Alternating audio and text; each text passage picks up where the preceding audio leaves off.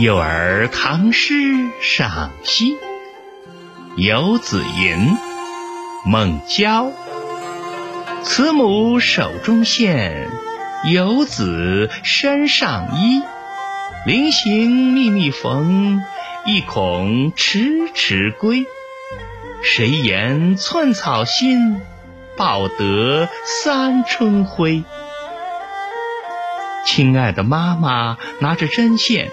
为出远门的儿子缝衣服，一针一线缝得又密又牢，就怕孩子回来太晚，在外面穿破了衣服没人补。